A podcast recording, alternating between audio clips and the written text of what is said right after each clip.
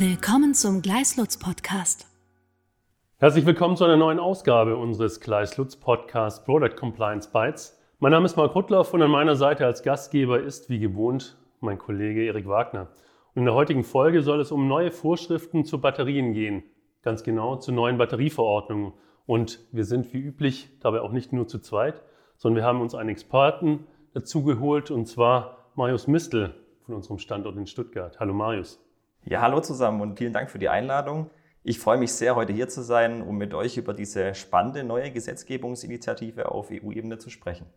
Ja, schön, dass du da bist, Marius. Du hast ja gerade schon kurz angedeutet, um was es genau gehen soll. Das noch laufende Verfahren zum Erlass einer europäischen Batterieverordnung. Das ist ein sehr, sehr spannendes Thema und aus unserer Sicht auch ein sehr relevantes Thema, weil es ja wirtschaftlich um sehr viel geht. Ähm, deswegen hatten wir gedacht, macht es Sinn, dass wir hier vor dem Abschluss des Gesetzgebungsverfahrens schon mal mit dir drüber sprechen. Ja, du sagst es, Erik. Aktuell werden jedes Jahr 800.000 Tonnen Automobilbatterien, 190.000 Tonnen Industriebatterien und 160.000 Tonnen Verbraucherbatterien in die EU eingeführt. Das sind rund 90 Prozent des europäischen Bedarfs. Um den niedrigen Anteil an europäischer Produktion zu steigern, führt die EU nach Planung durch die Europäische Kommission ein großes Investitionsprogramm in der europäischen Batteriefertigung durch. Das wird von entscheidender Bedeutung für die EU als Wirtschaftsstandort sein, denn zum Beispiel das Weltwirtschaftsforum rechnet damit, dass die weltweite Batterieherstellung zur Erreichung der Klimaschutzziele um das 19-fache gesteigert werden muss. Und europäische Schlüsselindustrien, wie etwa der Fahrzeugbau, sind besonders von dieser Entwicklung betroffen und abhängig. Allein in der Europäischen Union soll der Batteriemarkt deshalb bis 2025 nach Kommissionsschätzungen bei 250 Milliarden Euro pro Jahr liegen. Das alles macht natürlich dieses Gesetzgebungsverfahren, über das wir heute sprechen wollen, ganz besonders beachtenswert. Und bemerkenswert ist vor allen Dingen dabei auch, dass das Verfahren eigentlich schon Ende 2020 begonnen hat und die neue Batterieverordnung nach dem Willen der Kommission eigentlich auch ab dem 1. Januar 2022 hätte gelten sollen. Auch diese Entwicklungen sind bemerkenswert, aber auch nicht ganz außergewöhnlich auf Ebene der EU. Man erlebt ja immer wieder, dass solche grundsätzlichen Themen auf der Zeitschiene etwas nach hinten rutschen. Das hat aber ja, wie wir heute ja wissen, nicht nur knapp, sondern doch recht deutlich nicht geklappt, was den ursprünglichen Zeitplan anbetrifft. Der 1. Januar 2022 ist ja doch jetzt schon einige Zeit lang vergangen. Du uns nochmal erläutern, was denn alles hier in dem Gesetzgebungsverfahren vorgefallen ist, warum es zu diesen Verzögerungen kam?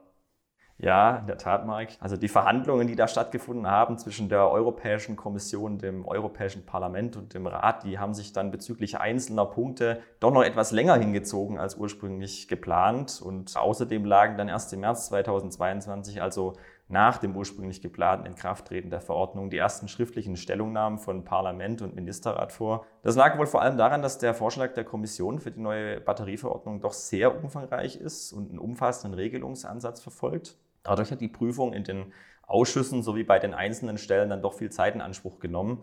Nun haben sich Kommission und Rat jedoch geeinigt. So eine Einigung ist ja ein wichtiger und notwendiger Zwischenschritt. Ja, was heißt das jetzt konkret auf der weiteren Timeline, Marius? Wann ist denn dann mit den neuen Pflichten bezüglich der Batterien zu rechnen? Nun, wie wir ja gerade eben gelernt haben, lässt sich das naturgemäß nicht so ganz genau sagen, da es davon abhängt, wie schnell die Organe der EU nun arbeiten. Der Ministerrat und wohl auch die Kommission zielen darauf ab, dass das Parlament die Batterieverordnung schon in erster Lesung annimmt. Dem folgend würde es dann nur 20 Tage nach Veröffentlichung im Amtsblatt der EU brauchen, bis die Verordnung wirksam würde. Für die einzelnen neuen Pflichten sind dann wiederum gestaffelte Stichtage in der Verordnung vorgesehen, ab denen sie gelten sollen. So soll den betroffenen Unternehmen für die umfangreicheren Änderungen etwas Zeit zur Vorbereitung gegeben werden, insbesondere damit diese die nötige Infrastruktur für eine effektive Implementierung aufbauen können. Mit einem Inkrafttreten der Verordnung als solcher ist schätzungsweise wohl bereits im ersten Halbjahr dieses Jahres zu rechnen dann allerdings. Wenn alles so kommt wie vorgesehen, kann es ja nun doch wirklich zügig gehen, bis dann auch die ganzen Marktteilnehmer in der EU sich darauf einstellen müssen. Zügig auch deswegen, weil es sich ja nicht wie bisher um eine Richtlinie handelt, sondern mit dem Vorschlag eine Verordnung in Kraft gesetzt wird und diese Verordnung ja auch unmittelbar in allen Mitgliedstaaten bereits gilt und damit auch für alle Akteure unmittelbar verpflichtend wird. Ja, ganz genau. Und gerade wegen dieser unmittelbaren Wirkung der Neuregelungen und der, wie erwähnt, weitgehenden Änderungen ist hier hohe Wachsamkeit für alle Unternehmen geboten, die sich mit Batterien beschäftigen. Also hier sollte wirklich niemand unvorbereitet mit der neuen Rechtslage konfrontiert werden. Der ein oder andere Zuhörer wird sich ja jetzt sicherlich fragen, wieso gibt es denn überhaupt ein neues Gesetzgebungsverfahren für Batterien, wenn das für alle Beteiligten wieder Umstellungen und Compliance-Maßnahmen erforderlich macht. Es gibt ja schon einen europäischen Regelungsrahmen, es gibt die Batterierichtlinie aus dem Jahr 2006, die dann auch 2013 aktualisiert wurde. Ja, was ist denn da letztlich jetzt der Grund für diese Änderungen, Marius? Ja, also absolut zutreffend. Die Regelungen, die es bisher gibt, werden durch die neue Batterieverordnung, sobald sie in Kraft tritt, dann verdrängt. Ursprünglich war das eben dann diese Batterierichtlinie, die umgesetzt worden war durch das Batteriegesetz. Dazu hat sich die Kommission vor allem deshalb entschieden, da ein Review der aktuellen Rechtslage ergeben hatte, dass es innerhalb des Binnenmarktes doch relativ große nationale Abweichungen bei der Umsetzung der Batterierichtlinie gegeben hatte. Und dann war man der Auffassung, dass dadurch der faire Wettbewerb auch ein bisschen beeinträchtigt wird und dass es vor allem aber auch an hinreichenden Anreizen für Investitionen in die innereuropäische Batterieproduktion gefehlt hat. Und dies wollte die Kommission besonders aufgrund der, wie schon erwähnt, enorm steigenden Bedeutung von Batterien für praktisch alle Wirtschaftszweige und deren strategischer Relevanz für die europäische Industrie nicht mehr hinnehmen. Die neue Verordnung soll deshalb die produktbezogenen Regulierungen in der ganzen EU harmonisieren. Darüber hinaus geht der Vorschlag auch weiter als die bisherigen Regelungen, indem strengere Nachhaltigkeitsregeln aufgestellt werden und der ganze Lebenszyklus der Batterien erfasst wird. Das dient vor allem der Umsetzung von ambitionierten Klima- und Umweltschutzzielen des Green Deal der EU aus dem Jahr 2019 und damit zusammenhängt der Verwirklichung einer Kreislaufwirtschaft. Deren Umsetzung hat sich die Kommission 2020 im Aktionsplan für die Kreislaufwirtschaft, auch genannt Circular Economy Action Plan 2, für viele Branchen, insbesondere eben auch für Fahrzeuge und Batterien zum Ziel gesetzt. Es geht also der Kommission sowohl um faire Marktbedingungen als auch um ein höheres Umweltschutzniveau. Ganz genau. Deshalb hat die Kommission ihren Vorschlag ausschließlich auf die Binnenmarktkompetenz des Artikel 114 IUV gestützt, um so eine vollständige Harmonisierung praktisch ohne Abweichungsmöglichkeiten für die Mitgliedstaaten zu erreichen. Dadurch sind abweichende Regeln in den Mitgliedstaaten im sachlichen Anwendungsbereich der Verordnung von der Zustimmung der Kommission abhängig, womit allerdings zum Schutze des fairen Wettbewerbs auch ein strengerer Umweltschutz ausgeschlossen werden könnte. War die Diskussion hierzu nicht auch kontrovers, wenn ich mich recht erinnere? Absolut. Dagegen regte sich Widerstand, den auch der Ministerrat in seinem Vorschlag aufgenommen hatte, indem er die Verordnung zusätzlich auf die Umweltkompetenz aus Artikel 192 IOV stützen wollte. Das hätte den Mitgliedstaaten erlaubt, mit zusätzlichen Eignungenregelungen über das Schutzniveau der neuen Verordnung hinauszugehen, zumindest soweit es um Umwelt- und Klimaschutz geht. Dieser Vorschlag hat sich jedoch nicht durchgesetzt. Stattdessen hat man sich darauf geeinigt, dass sämtliche Umweltschutzthemen auch mit dem Funktionieren des Binnenmarkts in Verbindung gebracht werden können und mit dem Verordnungsentwurf, zum Beispiel durch die dort angelegte Etablierung einer gut funktionierenden Kreislaufwirtschaft, abgedeckt sind. Das sind ja insgesamt wirklich wieder sehr ambitionierte Regelungsziele, die da verfolgt werden und die du uns gerade sehr plastisch beschrieben hast, Marius. Schauen wir uns doch vielleicht mal ein bisschen näher den ja, inhaltlichen Geltungsbereich äh, an. Da fangen wir vielleicht am besten mal an mit dem sachlichen Anwendungsbereich. Was bedeutet es denn für die neuen Vorschriften jetzt konkret?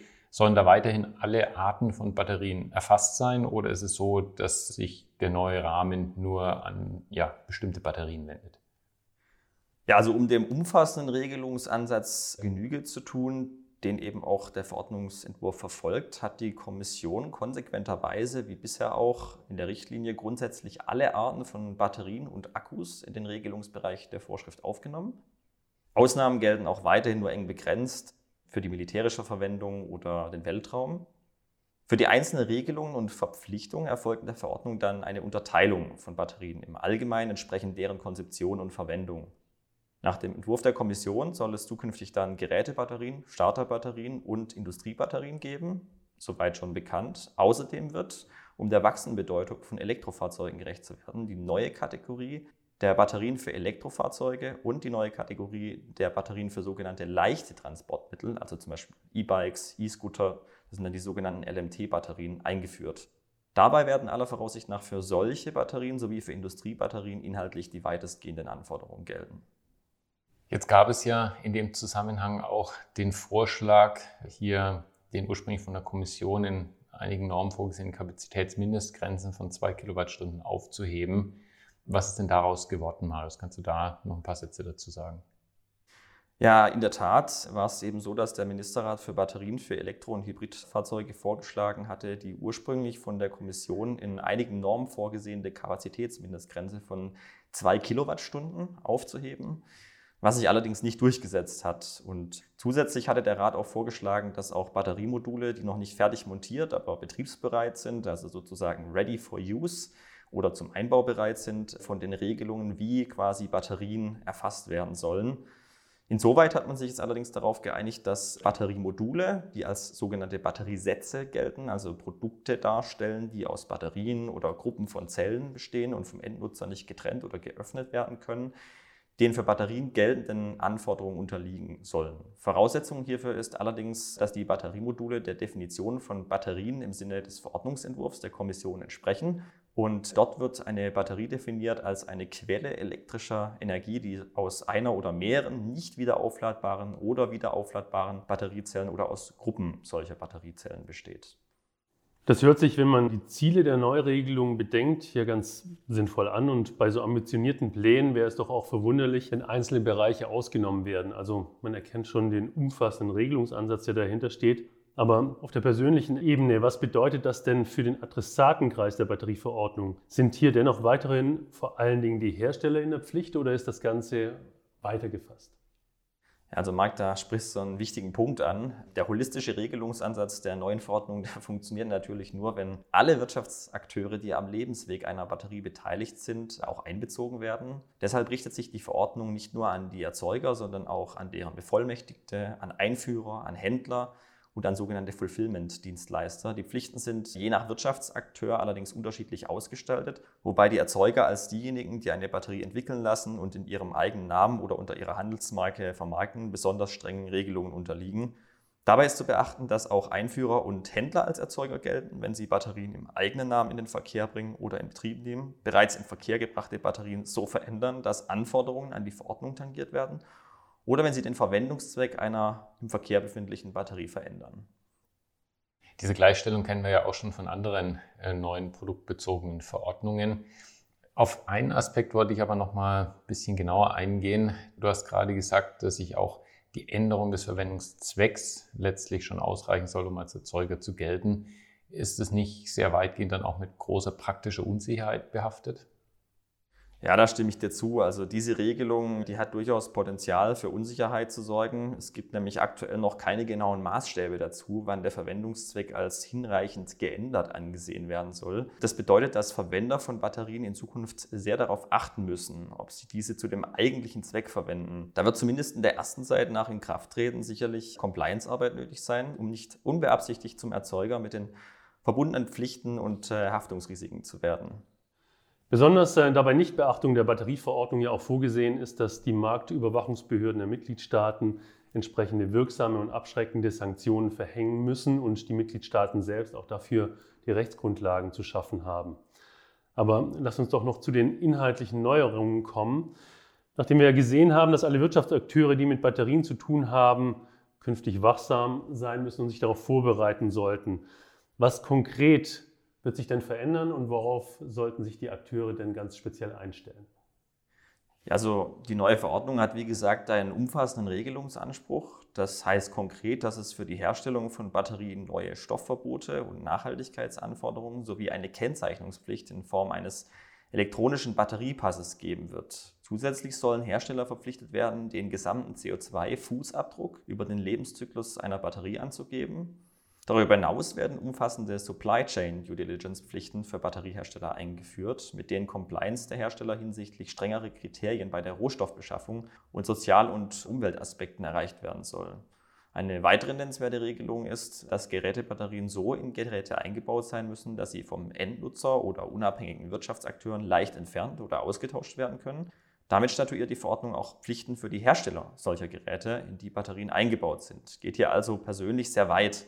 Außerdem sollen vor allem die Hersteller von Batterien, wie schon angedeutet, umfassend für das Lebenszeitende ihrer Batterien verantwortlich gemacht werden und ihnen weiterhin Pflichten zur Abfallbewirtschaftung von Altbatterien auferlegt werden. Zuletzt soll auch ein offener Markt für den Second Life Use von Altbatterien, insbesondere von Elektrofahrzeugbatterien als stationäre Energiespeicher geschaffen werden.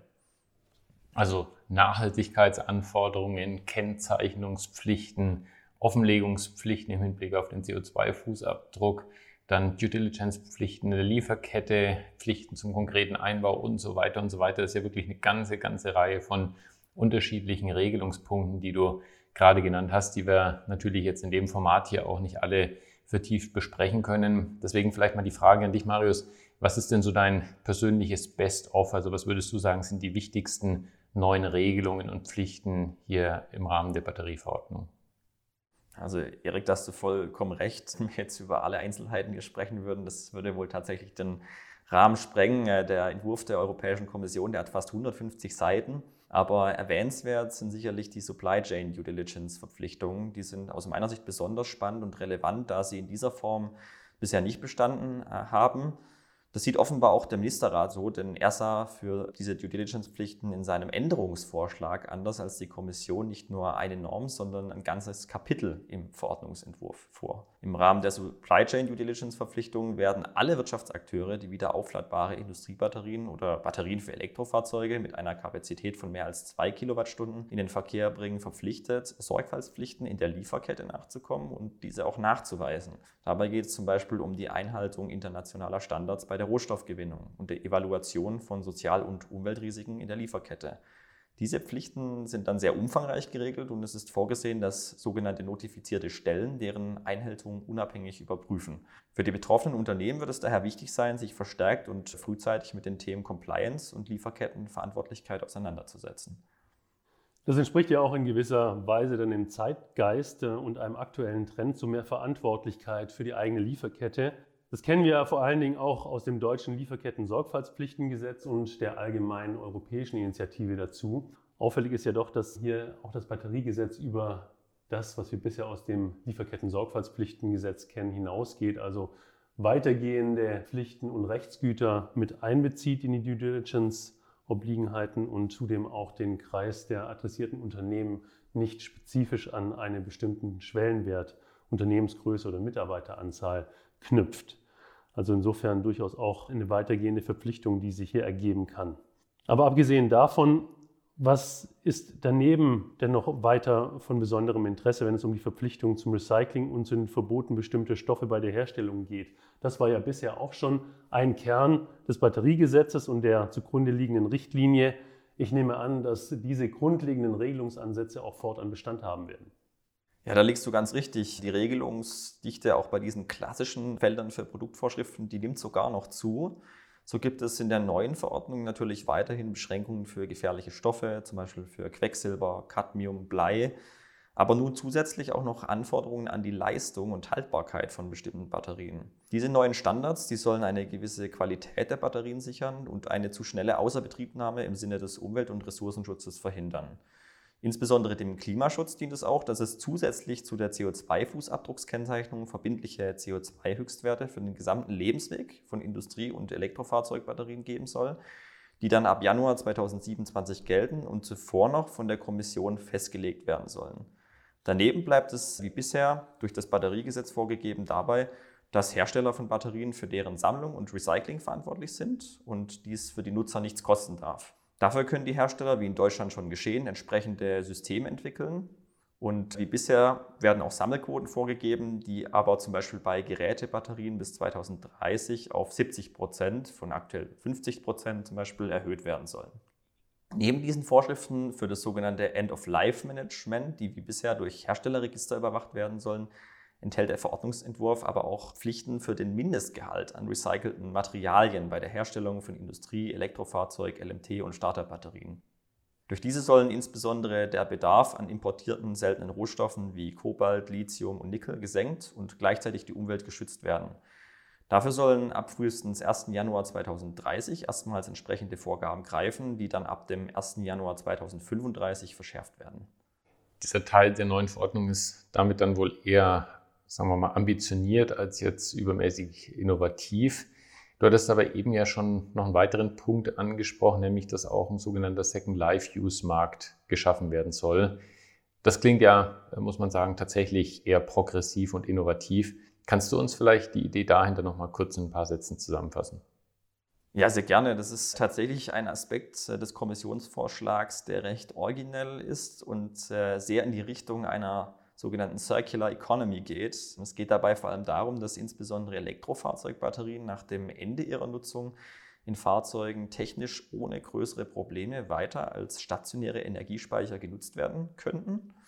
Das bedeutet, selbst wenn diese Batterien durch die Nutzung in Fahrzeugen einen beträchtlichen Teil ihrer ursprünglichen Kapazität verloren haben und deshalb in Fahrzeugen wegen zu geringer Reichwerte nicht mehr einsetzbar sind, sind sie noch für stationäre Nutzung geeignet. Denn da kommt es dann weniger auf das Gewichts-zu-Kapazitätsverhältnis an. Die Speicher stehen ja ohnehin an einem Ort. In einem solchen Second Life Use sieht die Kommission dann großes Potenzial für Ressourceneinsparungen. Dafür benötigt es aber einen funktionierenden Markt für solche Altbatterien. Und damit ein solcher Markt entstehen und wachsen kann, ist es nach Ansicht der Kommission erforderlich, dass unabhängigen Wirtschaftsakteuren dann Zugang zu den Batteriemanagementsystemen und weiteren Informationen zur Handhabung und Prüfung von solchen Altbatterien haben. Und deshalb sollen die Hersteller verpflichtet werden, diskriminierungsfrei diese Informationen über ihre Batterien dann eben auch zur Verfügung zu stellen. Ja, vielen Dank, Marius, für diese spannenden Einblicke in die kommende neue Batterieverordnung und in das, was uns dabei erwartet. Teilweise wurde ja schon davon gesprochen, dass diese Neuregelung so etwas wie eine kleine Revolution bedeuten soll. Ich weiß nicht, ob man so weit gehen muss, aber doch eine ganz signifikante Evolution geht ganz bestimmt damit einher. Ja, absolut. Also ich finde auch, man kann durchaus von so einer kleinen Revolution sprechen. Es ist aber sicherlich so, dass die neuen Anforderungen und Pflichten bei ausreichender Vorbereitung auch gut erfüllt werden können. Insbesondere Unternehmen mit Erfahrung auf dem deutschen Markt könnten hier auch ein bisschen im Vorteil sein, da sie bisher schon den vergleichsweise strengen Regelungen des Batteriegesetzes äh, unterlagen. Aber auch abseits des Batteriemarktes müssen sich Unternehmen aus anderen Branchen wie Elektronik und Informations- und Kommunikationstechnologien, Verpackungen, Kunststoffe, Textilien, Bauwirtschaft, Gebäude, Lebensmittel, Wasser und Nährstoffe auf baldige ähnliche Rechtsänderungen einstellen, da all diese Branchen im schon erwähnten Aktionsplan für die Kreislaufwirtschaft Circular Economy Action Plan 2 aufgeführt sind und die Batterieverordnung so ein bisschen auch als Testballon für anständige Reformen auf diesen äh, Feldern gilt. Zunächst gilt es aber in diesem Verfahren abzuwarten, welcher genaue Text der Batterieverordnung am Ende des laufenden Gesetzgebungsverfahrens dann eben auch beschlossen wird. Es bleibt also spannend, ja, und wir werden das weitere Gesetzgebungsverfahren natürlich weiterhin eng beobachten und uns dann gegebenenfalls vielleicht auch nochmal mit einem Update zur letztendlichen Gesetzesfassung hier melden. Denn es ist ja wichtig, dass unsere Zuhörerinnen und Zuhörer auch die Möglichkeit haben, informiert auf solche neuen Entwicklungen zu reagieren. Ja, Marius, auch von meiner Seite aus nochmal ganz, ganz herzlichen Dank für das spannende Gespräch und auch Ihnen, liebe Zuhörerinnen, liebe Zuhörer, ganz herzlichen Dank für Ihr Interesse. Wie immer freuen wir uns über Feedback unter der E-Mail-Adresse productcompliancebytes at gleislutz.com. Product Compliance Bytes, alles zusammengeschrieben, kleingeschrieben und als ein Wort. Ja, ansonsten, wie gesagt, verabschieden wir uns von Ihnen, bedanken uns nochmal ganz herzlich und hoffen, Sie bleiben uns gewogen. Bis zum nächsten Mal. Weitere Informationen finden Sie auf gleislutz.com.